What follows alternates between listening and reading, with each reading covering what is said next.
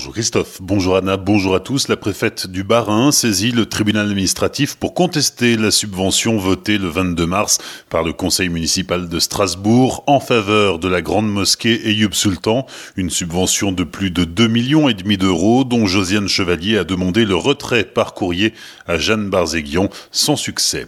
Josiane Chevalier qui a annoncé hier l'ouverture de deux nouveaux centres de vaccination à Strasbourg. Un vaccinodrome doit ouvrir début juin pour administrer un millier d'injections par jour. Le second sera ouvert en soirée de 20h à minuit. À cela doit s'ajouter un volume de doses multiplié par deux et demi en avril et mai par rapport à mars. L'Agence régionale de santé déplore une dégradation de la situation épidémique sur l'ensemble de la région Grand Est. En réaction, 82 nouveaux lits de réanimation seront ouverts d'ici au 12 avril dans les hôpitaux pour atteindre une capacité de 750 malades contre 668 actuellement.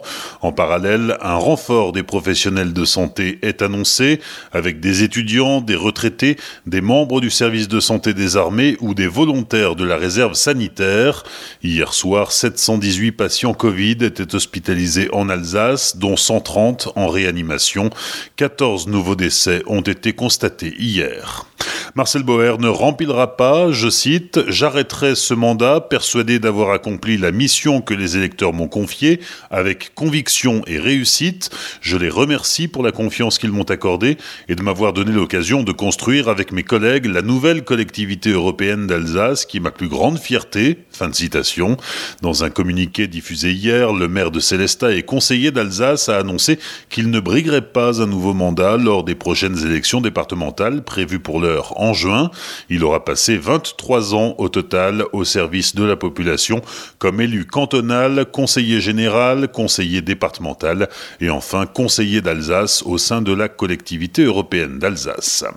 Des rodéos à moto le week-end dernier à Colmar, en particulier dans les quartiers ouest de la ville.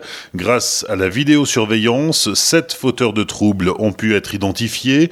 Suite aux plaintes de plusieurs riverains, Yves Médinger a interpellé par courrier la commissaire de Colmar, Virginie Perret, au-delà des risques importants et intolérables en matière de sécurité que font courir ces délinquants à la population, les habitants du secteur sont exaspérés par les nuisances sonores, souligne le député du Haut-Rhin.